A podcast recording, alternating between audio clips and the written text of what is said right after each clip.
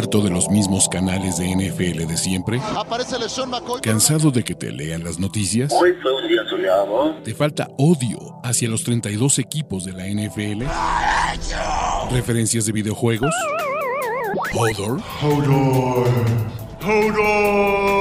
Este es el canal de Ulises Arada, donde encontrarás NFL, toxicidad, cultura pop, videojuegos y mucho más. Suscríbete y descubre una nueva forma de seguir tu pasión. ¿Qué esperas? Es dominguito, domingo 6 de noviembre de 2022. Ya se acaba casi la semana, la semana que tenemos 9 NFL, donde hubo sorpresas, donde hubo drama, donde los muertos revivieron y donde mucha gente no sobrevivió en su Survivor, pero qué cosa tan maravillosa. Vamos a hablar de qué, muchachos, de todo lo que ha ocurrido en esta maravillosa, hermosa, hermosa, super, hiper chingona semana 9 de la NFL, donde hay unos equipos que ya podemos empezar a dar por muertos. Hay otros equipos que se rehusan a morir. Sí, estoy hablando de ti, Tampa Bay Buccaneers. Hay unos que están entrando en una pequeña crisis que tampoco es tan grave. Y evidentemente hay sus New York Jets que de no haber sido por el idiota de Zach Wilson, porque sí, pinche Zach Wilson, estarían como probablemente el mejor equipo de toda la conferencia americana. Pero, muchachos, mi nombre es Ulises Arada. Bienvenidos a este show de reacciones y vamos a arrancar. ¿Con qué? Muchachos, el juego más Charger y el juego más Falcon de toda la perra vida, cabrón, lo tuvimos el día de hoy porque parecía, sobre todo en el último minuto, que absolutamente nadie quería ganar. Los Chargers con el, con el juego empatado en 17, en tercera oportunidad y 5, queriéndose quemar el reloj, le dan el balón a Austin Eckler desde la shotgun, porque Dios es grande. Austin Eckler suelta el balón, lo recuperan los Falcons y el güey que lo recupera de los Falcons, por más increíble que parezca, solito, sin absolutamente nadie de presión, suelta el balón. Recuperan sus Los Ángeles Chargers. Y este Los Ángeles Chargers tiene un, buen, un buen par de pases de Justin Herbert para darle la victoria. A los Chargers, los Falcons, pues, los Falcons jugaron muy a lo Falcon. Y vamos a empezar con los Falcons. A ver, lo único que sabíamos que hacía bien Atlanta y que hacía bastante mal los Chargers era la ofensiva terrestre y los Chargers permitieron 201 yardas de ofensiva terrestre de los Falcons. Allegier tuvo 99 yardas. Corda Goat, que regresó de lesión, pues básicamente destrozó el espíritu de un pobre, de, no sé, del, linebacker de los, de, de los Chargers donde lo atropella. Y parecía que los Falcons iban a demostrar que era el equipo menos pinche de estos dos. Pero, pero, eh, el tema es, aquí Atlanta pues, simplemente no pudo manejar el partido. Y permitió y le dio una, oportunidad extra a estos Chargers que sí van 5-3.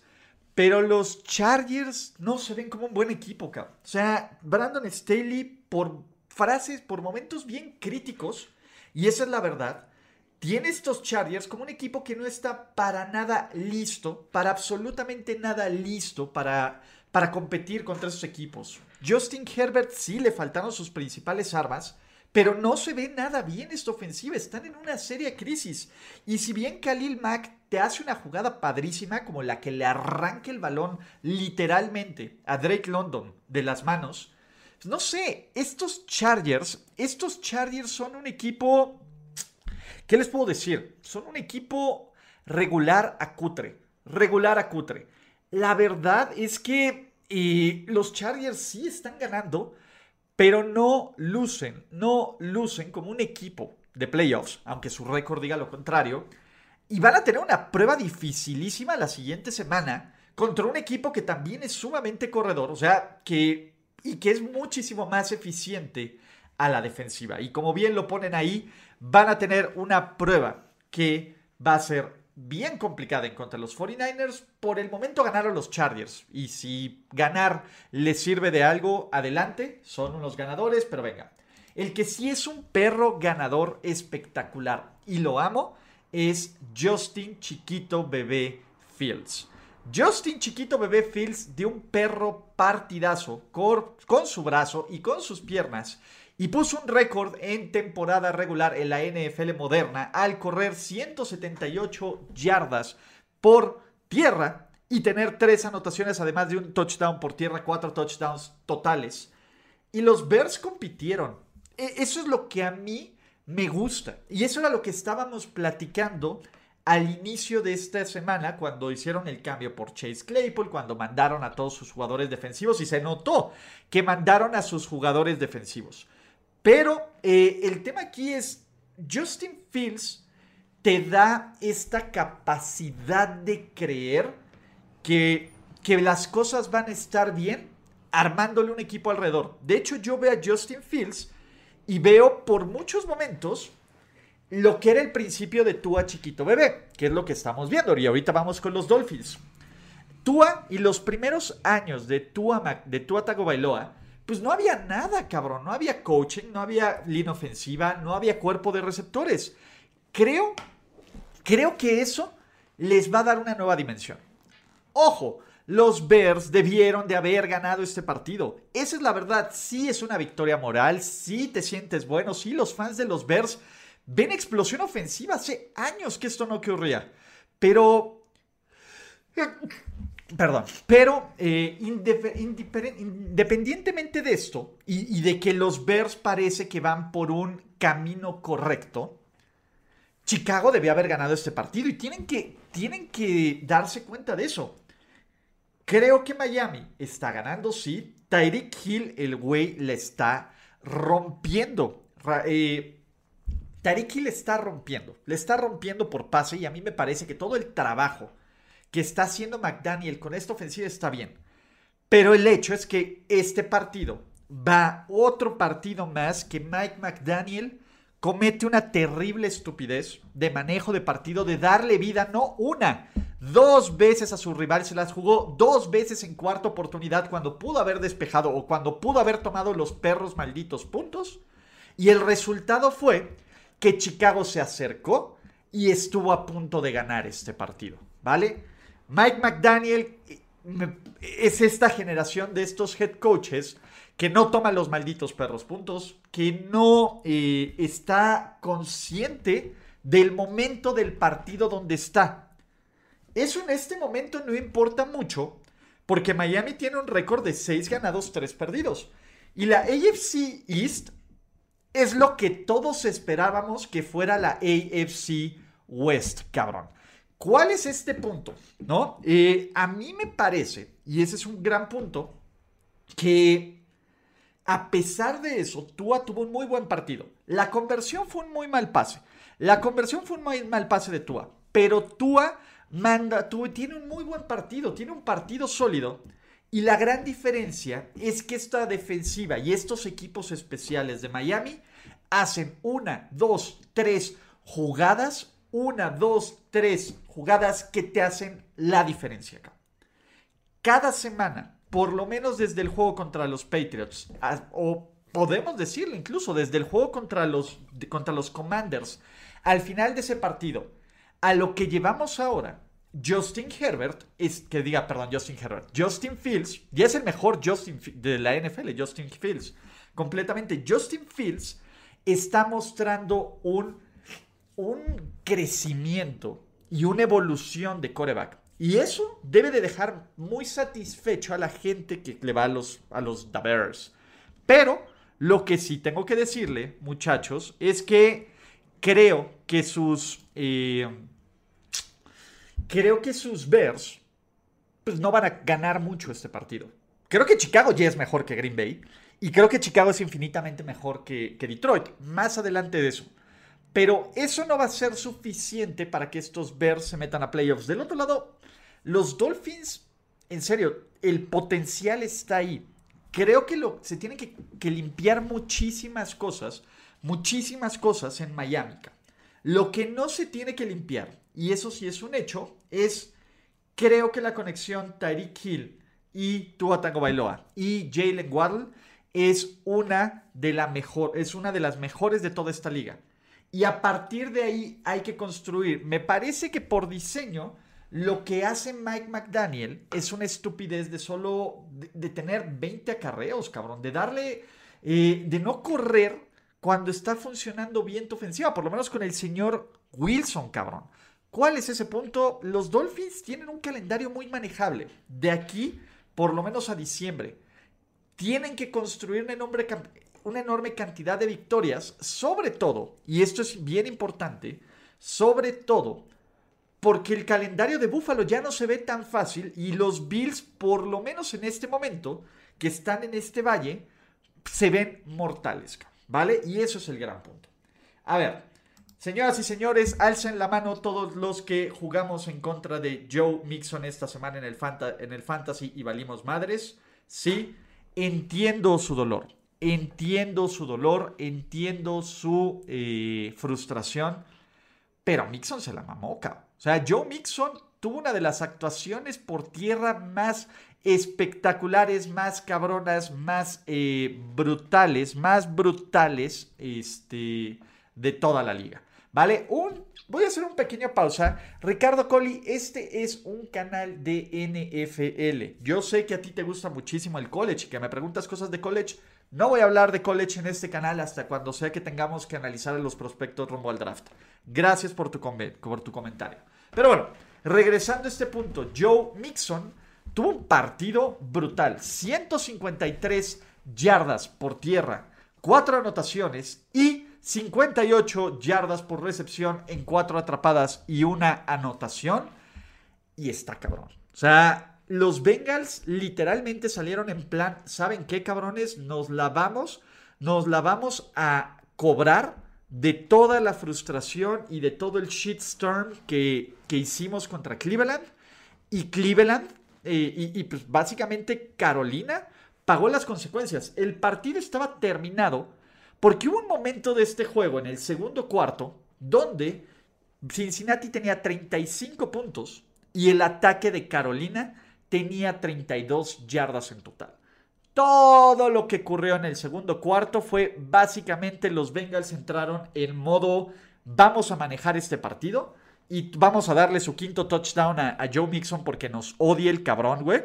Pero Baker Mayfield regresó y Baker Mayfield lanzó dos pases de touchdown. Sí, lo hizo en básicamente el tiempo basura de este partido fue a partir del tercer cuarto. Entonces, Carolina es esto, Carolina tiene sus piquitos, pero compitiendo contra equipos buenos, y esto nos habla mucho de los Falcons, y esto nos habla muchísimo de Tampa Bay más adelante, compitiendo contra los equipos buenos, la verdad es que eh, Carolina no está para competir con los equipos buenos. Ahora sí, el ataque terrestre desapareció por completo. Y PJ Walker te lanza dos intercepciones, te tiene nueve yardas, de, nueve yardas totales. Ese es el punto ¿no? Creo que, que Carolina, pues ya, ya pasó este momento de sí, vamos a, competir duro por Steve Wilkes. Pues ahí por algo es que este es uno de los peores equipos de la liga acá, Y por lo menos por una semana hubo normalidad. Hablando de los peores equipos de la liga, sus Green Bay Packers. Güey, qué falta de huevos, de piedras, de actitud y de absolutamente todo de Matt LaFleur y de Aaron Rodgers en este partido. La ofensiva de los Packers en la zona roja es una de las cosas, una de las cosas más increíbles, increíbles, increíblemente inoperantes que he visto. Y antes de arrancar esto, Miguel Morel dice, te pasas de lanza, Ulises, menosprecias muy rápido a los contendientes, me encanta ver tu contenido, pero no te pases de verga. ¿Ya escuchaste lo que tengo que decir de los Bills? ¿O solo te quedaste con el título, mi querido amigo Mamadore? Entonces, si ya escuchaste mi análisis de los Bills, que probablemente no lo has escuchado, pues después das esto. Si no lo has hecho, espérate tantito, carnalito, ¿vale? Pero vamos a regresar a los Packers. Güey, o sea, el tío Dan le dio una enorme cantidad de oportunidades de revivir a este equipo de Green Bay. Y Aaron Rodgers no aprovechó esas oportunidades. Las, eh, las cuartas oportunidades que se las juega los Lions es para matar a Dan Campbell. Dan Campbell es un... Dan Campbell es un inepto y un incompetente. Pero lo peor de esto, pero lo peor de esto, no es que Dan Campbell sea un inepto y un incompetente. Dan Campbell luce como por lo menos le importa lo que hace, por lo menos tiene pasión, por lo menos eh, está motivado por hacer algo. Aaron Rodgers y Matt LaFleur, Aaron Rodgers y Matt LaFleur les vale una infinita cantidad de riate esta temporada. Y es decepcionante es decepcionante cuando tú como Green Bay haces a Aaron Rodgers el coreback mejor pagado de toda la NFL.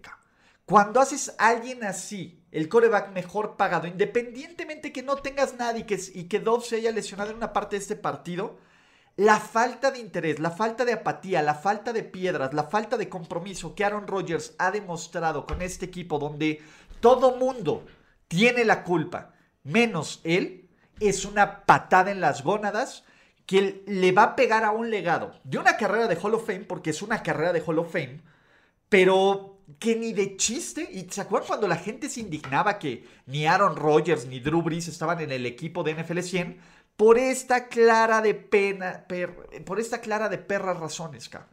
Y ese es el punto. Rodgers, eh, yo ya no creo que esté en modo Dios. Si Aaron Rodgers no se pudo poner en modo Dios contra una defensiva de Minnesota que había permitido 24 o más puntos en todos los partidos de esta temporada, que hasta McCorkle y Bailey Zapp y toda esa bola de muertos pudieron hacer, pudieron hacer este, toda esta clase de, de, de ofensiva. Y estos Packers en zona roja fue frustrante, fue brutalmente frustrante cómo llegaban y había intercepciones pendejo, completamente. Y ese es el punto. A mí me parece que estos Packers no tienen alma, Con un récord de 3 ganados y 6 perdidos, los Packers están más muertos. ¿Y saben qué va a pasar? Viene el juego de revancha de Mike McCarthy. Aquí hay dos opciones. Van a jugar los Packers contra los Cowboys. Y o McCarthy decide, va a destrozar estos tipos. O Aaron Rodgers va a decir, güey, mira, mi temporada es una mierda, pero soy, disfruto tanto y odio tanto a la gente que el peor Aaron Rodgers y el peor Green Bay de mucho tiempo va a deshacer a Mike McCarthy. yo creo que algo lo motiva así, pero ya hablaremos de ese juego después. Este es un muy buen triunfo para los Lions, para ganar un poco de oxígeno, para ganar un poco de oxígeno con este equipo, acá. Ese es el punto. Pero Dan Campbell hizo todo por perder. Hay que aplaudirle brutal y espectacularmente estos Lions y sobre todo esta defensiva. La defensiva de los Detroit Lions, la defensiva de los Detroit Lions hizo todo lo posible para ganar este partido en la zona roja. Y hay que agradecerlo, cabrón. Le interceptaron a Rodgers, lo presionaron, no estuvo cómodo, no pudieron correr. Green Bay, en serio, muchachos, 19 primeros y dices, Jared Goff no es la respuesta, Dan Campbell no es la respuesta. Pero al menos, al menos en este partido, al menos en este momento, pues te dicen, oye, pues hay con qué trabajar. Tal vez no era. Mi pick era Green Bay. Por supuesto que mi pick era Green Bay. A ver quién mama. Aquí, aquí yo lo estoy diciendo. Yo puse que iba a ganar Green Bay. Y por eso estoy criticando a los Packers. Que ver, mi pick se falló. El análisis que estoy dando es que Green Bay hizo todo por perder este partido porque a su coreback le vale un pepino su equipo, acá. Y Detroit aprovechó esto. Uno de los primeros, uno de los peores Detroits le ganó y le ganó bien, cabrón, porque debieron de haber ganado sin absolutamente nada de problemas. Estos Lions, que es todo. O sea, lo único por lo que fue parejo se llama Dan Campbell. Y mi querido Jesús Niebla, y también, no solo Jesús Niebla, hay, hay más fans de los Lions en este canal. Les doy un abrazo. Y quiero hacer una pausa. ¿Por qué, muchachos? Porque hay muchísima gente que está aquí en el chat y que son bien activos y que los amo. Pero también hay mucha gente muchos, muchos de ustedes ahí que casi no comentan, que rara vez interactúan, pero que están literalmente eh, día y noche consumiendo estos contenidos y quiero darles un perro abrazo y agradecerles. Así que todos, todos los que comentan, los que se suscriben, los que dan notificaciones, los que deciden eh, un poco más de estar en interacción en su tiempo. Venga, también quiero agradecerles porque estamos teniendo un rating de casi mil espectadores, son los chingones. Ya que están en eso y aprovechando, pues no olviden, déjenle un like a su video, suscríbanse a este canal, activen las notificaciones y ahorita les voy a dar otro comercialazo. Porque los Raiders se convierten en el tercer, eh, tercera ocasión esta temporada que los Raiders tienen una ventaja de al menos 17 puntos y tercera ocasión que estos Los Ángeles, bueno, los Las Vegas Raiders tiran esta ventaja a la basura. En el segundo cuarto, Davante Adams estaba anunciando, estaba anunciando su segundo touchdown y parecía que los Raiders iban a destrozar por completo destrozar por completo estos Jaguars. Y de ahí los Raiders desaparecieron. Y de ahí Derek Carr se volvió impreciso. Y el manejo de partido. El manejo de partido. El manejo de partido, De, de Josh McDaniels es terrible, cabrón. Es terrible y, y súper, y súper tibio, cabrón. Y súper tibio también se ve Derek Carr. Y súper tibio se ven estos Raiders, cabrón que hace dos semanas, hace dos semanas, hace dos semanas, parecían, parecía que, que los Raiders se les estaba abriendo completamente, completamente eh, el panorama y ahora ya están más muertos. Los Raiders son uno de los peores equipos de la liga. Los Raiders decidieron decidieron contratar a Josh McDaniels a pesar, a pesar de todos los red flags que tenían y pocas cosas, y pocas cosas me dan tanta felicidad que ver fracasar a Josh McDaniels. Josh McDaniels es una mala persona y es un tipo sin palabra y es un head coach que vive de la, de la fama de Tom Brady que no debería de tener más oportunidades de las que ya se le dieron, porque fue a Denver a destrozar un equipo, porque fue a los Rams a tener una ofensiva inoperante, porque si Tom Brady demostró que no tiene ni la más perra idea de lo que está haciendo en este deporte, y porque está tirando a los Raiders a la basura, teniendo una enorme cantidad de ventajas que tira a la basura, ¿vale? Y ese es el punto, nadie le aprende a Bill Belichick. A ver, ¿cuándo se van a dar cuenta? que el sistema de Bill Belichick es Bill Belichick, no la bola de asistentes incompetentes para ser head coaches que tienen otros lugares, porque a Bill Belichick no le interesa. No le interesa compartir este conocimiento, no le interesa desarrollar su árbol de coaching, le interesa que sus asistentes sean robots que se, que se que decidan hacer una cosa medianamente bien y efectiva acá. Y eso está padrísimo cuando eres un asistente, pero cuando eres un head coach que tienes que tomar una enorme cantidad de decisiones, que tienes que ajustar, que tienes que hacer este tipo de situaciones, no te funciona acá. Punto. No te funciona. Yo no creo que estas sean las últimas horas, porque Josh McDaniel, si lo despiden, lo van a despedir hasta el final de la temporada. Pero estos Raiders, en serio, a ver, mis, mis amigos Raiders, y hay muchos, y Luis NB, que es de este canal y que es de los más activos, y lo quiero un chingo, acá. Porque en serio, a mí no me produce placer ver que a los Raiders les vaya mal. Porque los Raiders son una franquicia, son una franquicia bien chingona, cabrón. Que la están llevando al carajo desde los últimos años de Al Davis, que fueron muy, muy tristes, cabrón por favor, Amy Trask, compra, dirige y, haz, y lleve este equipo y maneja este equipo de nuevo. Pero Mike Davis ha tomado decisión estúpida tras decisión estúpida, tras decisión estúpida, tras decisión estúpida, cabrón. Y ese es el punto. Creo que, eh, creo que todo el manejo de, el cambio de Davante Adams a Packers fue perder, perder, cabrón. Dejar ir a Rick Bisaccia, cabrón. ¿Por qué dejas ir a alguien que en la peor crisis, en la peor crisis de PR y de todo esto de este equipo, con lo de Rocks, con lo de John Gruden, logró amalgamarte este equipo y meterlos a playoffs? Lo dejas ir, cabrón. Desde ahí está mal. Y el Karmatron, y el Karmatron se lo va a pagar, se los va a cobrar, porque Rick Bisaccia debía haber sido el head coach de este equipo. del otro lado, los Jaguars, eh, Travis Etienne es un jugador especial.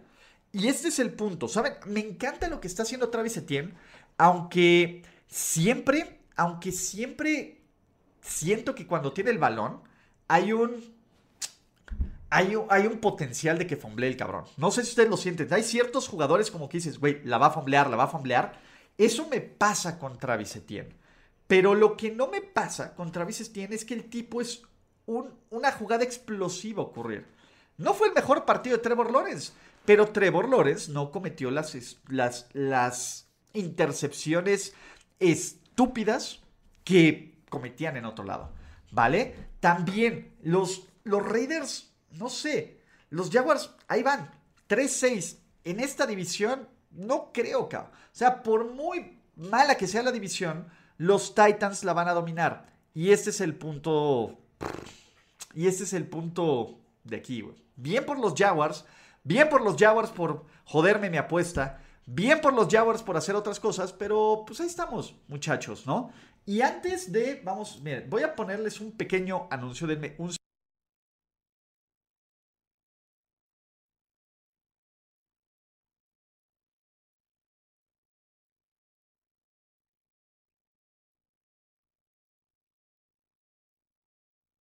ok, perdón.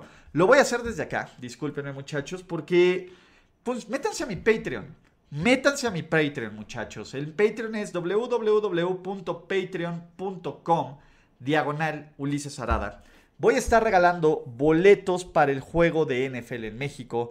Voy a estar regalando un chorro de cosas. Entonces, para los que son los que son seguidores en YouTube, si se hacen miembros, también va a haber boletos para el juego de NFL, va, va a haber rifa de esto. Para los que están en Twitch, pueden suscribirse, suscríbanse, lo pueden hacer normal o si tiene una membresía Prime les sale gratis. Para los que están en el Patreon, háganlo, cabrón. Háganlo, háganlo. Y pues la neta es que va a estar bien chingón. Entonces, venga, niños, vamos a hablar de los Colts. Madre mía. Los Colts tuvieron 2.2, 2.0 yardas por jugada. Fue una ofensiva horrible. Matt Judon, Matt Judon y Josh Hush se comieron por completo a la línea ofensiva de los Indianapolis Colts y a Sam Ellinger.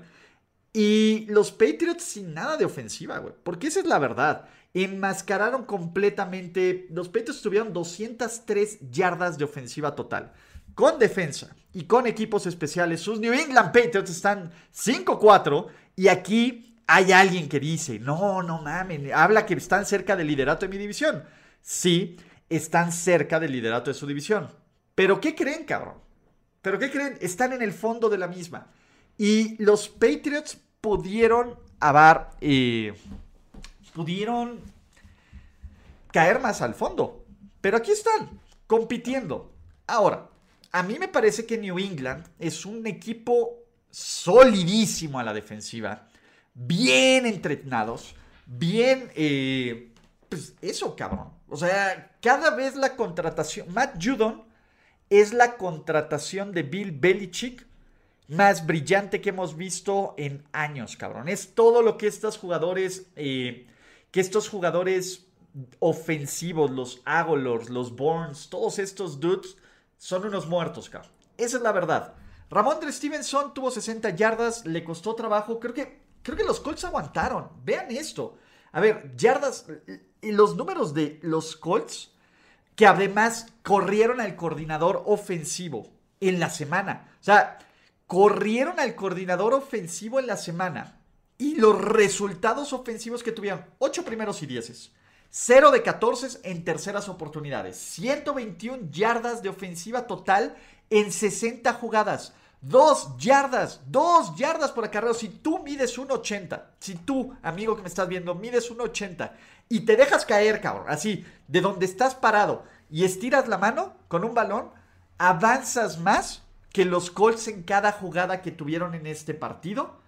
Y ese es el punto. Los Patriots, pues no, no quiero decir que es el mínimo esfuerzo, porque tiene todo el mérito, todo el mérito, todo el mérito de este mundo hacer lo que hicieron. Frank Reich está muerto. Frank Reich no va a sobrevivir esta temporada. Y ese es el punto. Y no debería por qué sobrevivirlo. Y yo se los dije. Matt Judon es un chingón.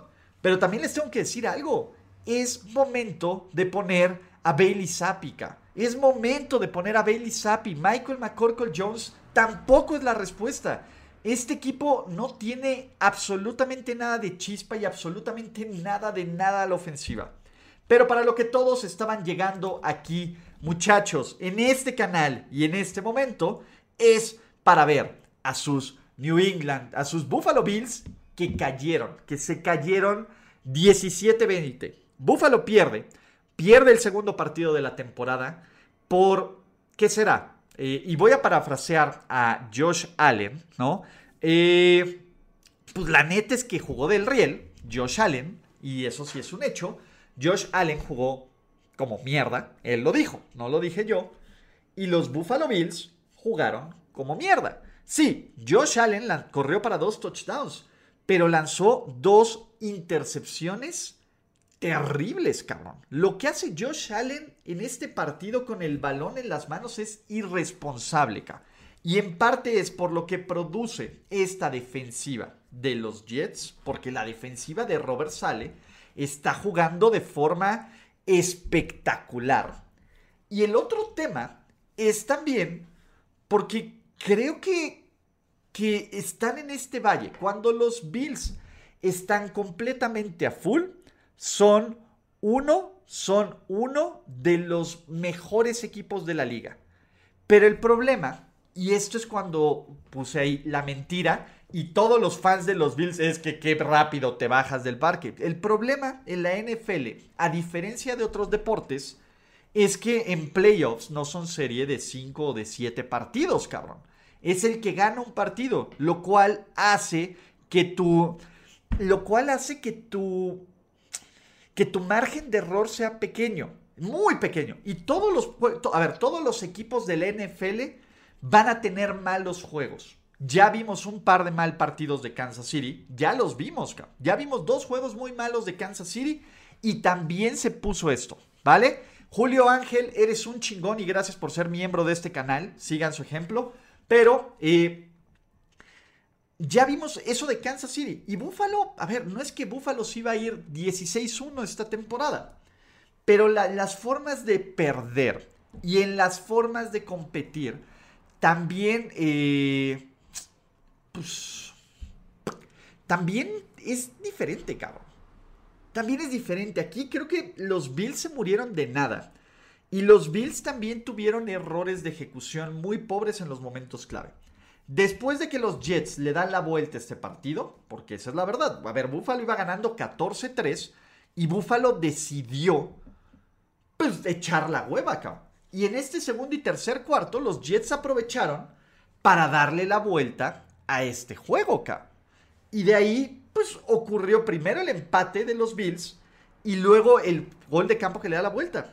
Pero con 103 segundos, con 1.40 en el reloj pues a pesar de todo lo mal que había jugado Josh Allen, y ese es el punto, a pesar de todo lo mal que había jugado Josh Allen, Josh Allen y Buffalo, y Buffalo tenían la oportunidad de mostrar que podían quitarse todo ese estigma, olvidarse de eso y ganar el partido. Y ganar feo y ganar cutre, Porque las cosas son muy bonitas cuando Buffalo apalea a todos los rivales Timmy por más de 10 puntos, cabrón.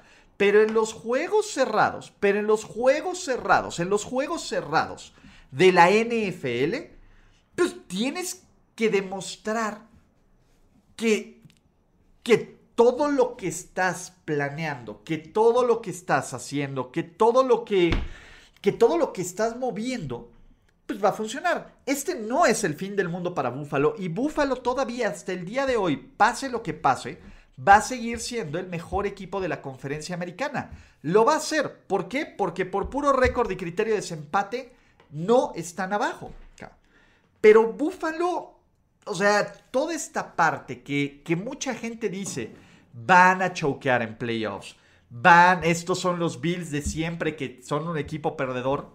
Pues bueno, ahí está cabrón, güey. Está completamente cabrón. Y ese es el problema cuando dependes al 100%, porque ese es el otro tema. Creo que Buffalo no ha hecho un muy buen trabajo evitando, evitando que, que Josh Allen sea el 100% de su ataque. Y el coreback es bien importante, bien, bien importante en todas las ofensivas. Pero aquí es Josh Allen corre y Josh Allen pasa, cabrón. Y si Josh Allen sale en un día que salió a jugar pup, ¿no? Pues está bien, cabrón, güey. Así que ese es el punto, cabrón. Ese es el punto. Y, y estás tan, tan, pues sí, tan dependiente de eso que se combina con un mal partido. Y quiero hablar de los Jets. Porque los Jets, la neta es que dieron un partidazo, cabrón. Robert sale, a pesar de todo lo que está ocurriendo, y eso es la verdad, hay que darle todo el perro crédito de poner a competir a este equipo sobre todas las cosas. Y les voy a decir algo, estos Jets están ganando a pesar, a pesar, a pesar de Zach Wilson. Y esto es, eh, este es un punto bien importante, cabrón. Este es un punto bien importante. Creo que los Jets, y este era el punto más importante, si los Jets no hubieran choqueado como choquearon la semana pasada, podríamos decir, sin problema equivocarnos, que los Jets tendrían en este momento el mejor récord de la conferencia americana. Y el nombre del juego en New York se llama Vamos a esconder, vamos a esconder totalmente a Zach Wilson, porque del otro lado, porque del otro lado también tenemos a jugadores bien chingones y a jugadores bien chingones en la defensiva, como lo están diciendo en el chat. Sos Garner es un perro jugadorazo, acá. O sea, a mí me parece que Sos Garner, sobre todo porque Tariq Bullen permitió un touchdown esta semana y porque pues, los Jets son un equipo más. A ver, los Jets le acaban de pegar a los Bills, entonces todo el mundo tiene la mirada en los Jets y los Jets van 6-3, cabrón. O sea, creo que era aún más improbable el 6-3 de los Jets que el 6-3 de los Seahawks. Entonces, creo que Sos Garner, que además trae el pedigrí, ¿no? Eh, va, va, a, va a ganar la conversación del jugador defensivo, novato defensivo del año. Quinn Williams está cabrón. A mí me parece que los Jets, bajo toda la pérdida de talento que tienen, sí son un equipo bien entrenado, cabrón, y bastante disciplinado a la defensiva. La defensiva de los Jets es real, cabrón. Robert Sale está trabajando brutalmente bien en ese lado del balón. Y creo que Joe Douglas ha hecho todo lo posible por darle armas a la ofensiva. Que las lesiones en la línea ofensiva, que la lesión de Brice Hall, pues han venido a pegarle. Entonces necesitan que Zach Wilson suba el nivel, porque para bien o para mal, no van a ir por otro coreback el siguiente año. No va a pasar. O sea, están amarrados con Zach Wilson por lo menos un año más. Entonces, sí sería una pena y sí sería frustrante, y sí sería frustrante que por un muy mal nivel de coreback este potencial de los Jets se viera, ¿cómo puedo decirles? Pues sí, se viera afectado. Ahora, estos Jets van 6-3. Le ganaron en Miami con, con Skylar Thompson. Le ganaron estos Bills. Le han ganado a los Packers. Yo aún así, no sé, cabrón. O sea, creo que, que pueden ganar esta clase de partidos y están dando una batalla bien chingón. Y en serio que me da gusto porque la neta es que estos, los Jets y los fans de los Jets también han sufrido muchísimo y la división está buenísima, bien lo dicen, los Jets están de segundo lugar de la división, en tercer lugar está Miami y al fondo están los Patriots y los Patriots creo que por talento, por roster, son el peor equipo. Pero por coaching, ahí se van, güey. creo que el peor entrenado de este equipo es Miami, pero es un equipo talentosísimo. Yo aún creo que tanto los Patriots como los Jets no son equipos de playoffs. Pero en este momento, por lo menos los Jets, su contrato dicen que sí los, su contrato es, su récord dicen que sí lo son. Y como diría un ex head coach de los Jets, tú eres lo que tu récord dice. Muchachos, casi, casi choquean los Minnesota Vikings. Casi fracasan estos Minnesota Vikings, pero de el brazo de Kirk Cousins a las 2 pm, que la verdad es que no fue su culpa la intercepción, pero... Y también de Taylor Heineke. Taylor Heineke es el jugador más cagón de esta liga. O sea, el touchdown que tiene con Curtis Samuel, el, para empezar, es un, es un Ave María mal lanzado. Es un Ave María mal lanzado donde uno de los referees taclea uno de los corners y se cagan de no tocarlo. Pero Taylor Heineke le sueltan un par de intercepciones y la intercepción, la última intercepción que tira en este partido, que es todo su error, todo su error, termina costando la serie ofensiva donde los Vikings le dan la vuelta. La verdad es que Minnesota, por eso la gente no cree en Minnesota, cabrón. Por eso la gente no cree en Minnesota. Creo que hay momentos clave. Y creo que Kirk Cousins, sobre todo el pase, el pase que le pone a Dalvin Cook, que se lo pone ahí y la recepción es maravillosa. Minnesota va 7-1. Bien o mal, Minnesota ya ganó esta división. O sea, porque de hecho, combinados, los otros tres rivales de la división tienen un triunfo más que estos Vikings. Los otros tres equipos. No va a pasar. No va a pasar. Ahora, Minnesota, que es un equipo, ¿cómo puedo decirles? Que no se puede confiar mucho en ellos tienen una oportunidad, o uno, de acentuar, de acentuar la crisis de los Bills o de que Buffalo los destroce, cabrón. Y ese es el problema. Va a ser un punto bien interesante. Vamos al juego, y ese es el punto, va a ser a las 12 del día, lo cual es el Great Equalizer. Pero Minnesota, hay algo como que, no termina de cuadrar. Es como cuando están, es cuando estás en, eh, eh, viendo un cuadro y como que no está bien derecho esos son sus, eh, sus Minnesota Vikings. Yo creo que los Commanders son un equipo sólido. A secas, No, no es el gran equipo. Pero pues es el problema. Taylor Heineke no es la respuesta. Taylor Heineke no es la respuesta, amigos de los Vikings. Es muy divertido de ver y Cervecín y toda la onda. Quien sí es la respuesta es Eugene. Eugene Gino Smith, Eugene Cyril Smith III y sus Seattle Seahawks ganaron 31-21 y el 31-21 ni siquiera, ni siquiera refleja lo superior que fue Seattle en este partido. Seattle dominó casi por principio a fin a este equipo de Arizona que qué mal, qué mal entrenado qué mal entrenado están estos Arizona Cardinals. Punto. A ver, da coraje ver cómo tiraron dinero a la basura en un Cliff Clinsbury que no puede ni siquiera coordinar. Los Cardinals tuvieron ocho castigos pre-snaps de offsides de false starts, que es puro, puro coaching.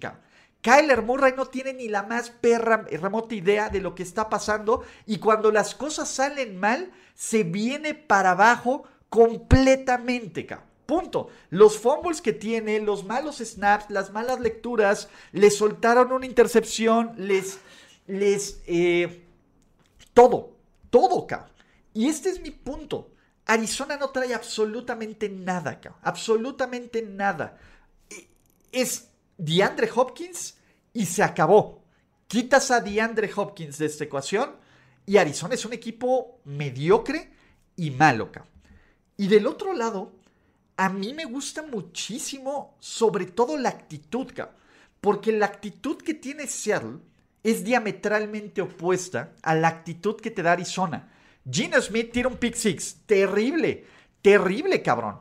Y ese es el punto. Gino Smith tira un pick six y ¿qué es lo que ocurre? Muchos dirán, ya se cayó Gino tal. Te avienta, completa 10 de los siguientes 12 pases, te pone dos series ofensivas de anotación y estos, y estos eh, Seahawks lucen imparables, cabrón. El ataque terrestre, Kenneth Walker es un es un capo, cabrón. Ya se está, ya él ya se ganó el novato ofensivo del año. Ya no hay for, por mucho que me encante Damian Pierce, pero por números similares se lo van a dar al tipo que sea más exitoso. Y los Seahawks van 6-3, cabrón. Ese es mi punto. Uchenen Wosu, Uchenen Wosu que llegó como me de la agencia libre, está siendo excelente para presionar, está siendo un gran linebacker. Todo le está saliendo, todo le está saliendo espectacularmente bien a este equipo de Seattle. Y lo aplaudo porque tenemos a Pete el sabio. Pete Carroll es un perro genio, cabrón. Es un perro genio, cabrón. Y esa es la verdad. Pete Carroll es, es la muestra de que un buen head coach con un talento te va a hacer maravillas, cabrón. Y si no, también vean a los Patriots, cabrón. Gino MVP y sus Seattle Seahawks son un equipo de playoffs. Y no son solo un equipo de playoffs. Son un equipo que jugando así, jugando así, porque ese es el tema, jugando así este equipo, pueden ganarle, pueden ganarle a cualquiera. O sea, a mí no me sorprendería que estos Seahawks pudieran eliminar a los Vikings. Ah, les voy a decir algo. Yo creo que Seattle es muchísimo más peligroso en la conferencia nacional que sus Minnesota Vikings. Y eso que Minnesota va 7-1 y Seattle va 6-3. Así de rápido, muchachos. Y por último, no manches, con probablemente su último suspiro, literalmente como caballero del zodíaco que está a punto de extinguir su cosmo, Tom Brady tuvo una última gran serie ofensiva al final de este partido que terminó en touchdown en un partido frustrante, cabrón. O sea, yo si fuera Tom Brady, eh, yo si fuera Tom Brady, yo hubiera matado a, Todd Bowles, cabrón, y a Byron Leftwich. El play calling, la ofensiva de Tampa Bay es horrible, cabrón. Horrible, horrible, horrible. Pero Tampa Bay, y, aparte con un pase de una yarda a Otton, al Tyrant suplente, Tampa Bay salvó su temporada. Tampa Bay regresa al liderato de su división. Y los Buccaneers se ponen 4-5, mandando una crisis terrible de los Rams en este partido. los Rams desaparecieron por completo en el último cuarto, cabrón. Ese es el punto. Los Rams, después del gol de campo de Matt Gay, faltando 9 segundos en el tercer cuarto, dijeron: Fuck it. Los Patriots no nos van a alcanzar. Y casi, y casi lo, y casi lo, y casi lo logran, cabrón. Sin embargo, pues bueno, Brady, ahí está. Brady se convirtió en el primer hombre en la historia de este perro deporte en lanzar 10 mil, este, 100 mil yardas, que eso está bien chingón, ¿no? 100 mil yardas en toda la carrera, incluyendo temporada regular y playoffs. Y Tampa Bay ahí va acá. O sea, Tampa Bay no está jugando bien. Yo no creo, yo no creo que la... Ojo, la temporada tal vez se salvó y, creo que Tampa Bay tiene mucho más margen de maniobra que los Rams. Y era lo que estábamos platicando la semana. Tampa Bay podía todavía perder este partido y medio competir en una división que es cutrísima, cutrísima. Y ya vimos a los Falcons falconearla y ya vimos a los Panthers que todavía me sigo explicando cómo esos Panthers le pudieron ganar a Tampa Bay, pero bueno, Tampa Bay tampoco está jugando absolutamente nada. Y pues bueno, los Buccaneers Ahí medio van los cabrones, cabrón. Ahí medio van estos güeyes. Y a lo mejor esto es el punto de inflexión que salve esta temporada.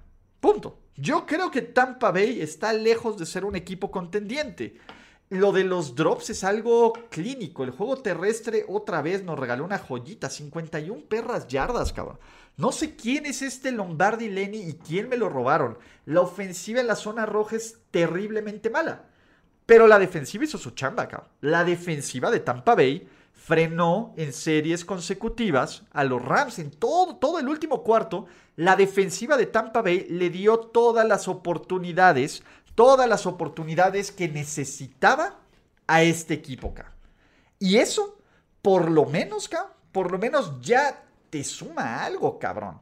Mi tema es, eh, creo que Tampa Bay va a estar medianamente bien. Va a estar medianamente bien. Va a ser un juego bien interesante la siguiente semana que jueguen en Londres, tempranito, que digan, en, en Múnich, tempranito, contra los Super Seahawks. Y yo ahorita, yo ahorita, este, tengo que decir que va a ganar Peter el Sabio. Pero, y permítame un segundo. Pero, pues venga, Tampa Bay, ahí está, cabrón. Lo de los Raps, Perdón, lo de los Rams es. Sí es deprimente, cabrón. O sea, la desaparición de los Rams en el último cuarto es, es eso, cabrón. Y la única jugada, la única jugada ofensiva vital que tuvieron fue Cooper Cup, este pase de 69 yardas. Fuera de eso, le quita esas 69 yardas a los Rams y los Rams tuvieron menos de 140 yardas de ofensiva total. Matthew Stafford es, es un caparazón, cabrón, de lo que es él, cabrón. El ataque terrestre no sirvió, o sea, corrieron mejor que, que los Buccaneers, pero tampoco es decir mucho. Y la defensiva se cansó, cabrón. La defensiva hizo un trabajo espectacular. La defensiva frenó en zona roja. La defensiva frenó en terceras oportunidades. Tom Brady lanzó 58 pases, cabrón. Y tuvo que ser el último pase, el último pase que lanzó, el que le dio la victoria. Pero bueno, amigos, ya me voy. Vamos a ver el Sunday Night Football porque creo que van a ganar los Chiefs. Pero Malik Willis y los Tennessee Titans lo van a hacer cerrado. Gracias a todos los nuevos miembros de este canal de YouTube. En serio, muchísimas gracias. Eh, vienen no solo la rifa de boletos del juego de NFL en México, vienen otras cosas bien chingonas de las que ustedes van a poder ayudar. Si aún no lo hacen y si quieren participar por boletos para el juego de NFL en México y para otras cosas, pueden ser miembros en este canal, pueden ser suscriptores en Twitch, pueden apoyar en patreon.com, patreon.com diagonal Ulises Arada. El sorteo de los boletos del juego de NFL en México es de este martes en 8, el martes 15. Yo les recuerdo dos cosas importantísimas. Ya que están aquí y que somos un pinche super rating, por favor suscríbanse, activen sus notificaciones, compártanles a sus amigos si les gusta este contenido. Dos, eh, denle like, ¿no? Activen sus notificaciones. Y tres, nos vemos en otros videos de la NFL y de la vida. Mi nombre es Ulises Arada. Los quiero muchísimo. Gracias por estar aquí. Y díganme qué fue lo que más les ha gustado de esta semana. Gracias por escuchar el podcast de Ulises Arada. ¡No, God! No, God, please, no, no. Esperemos que tus oídos no hayan sangrado tanto. Te esperamos en la siguiente emisión y no olvides suscribirte en tu plataforma favorita como Spotify, iTunes o Google Podcast. Hasta la próxima. See, he fine. Now, give me money, or I shoot him, and I shoot all you motherfuckers.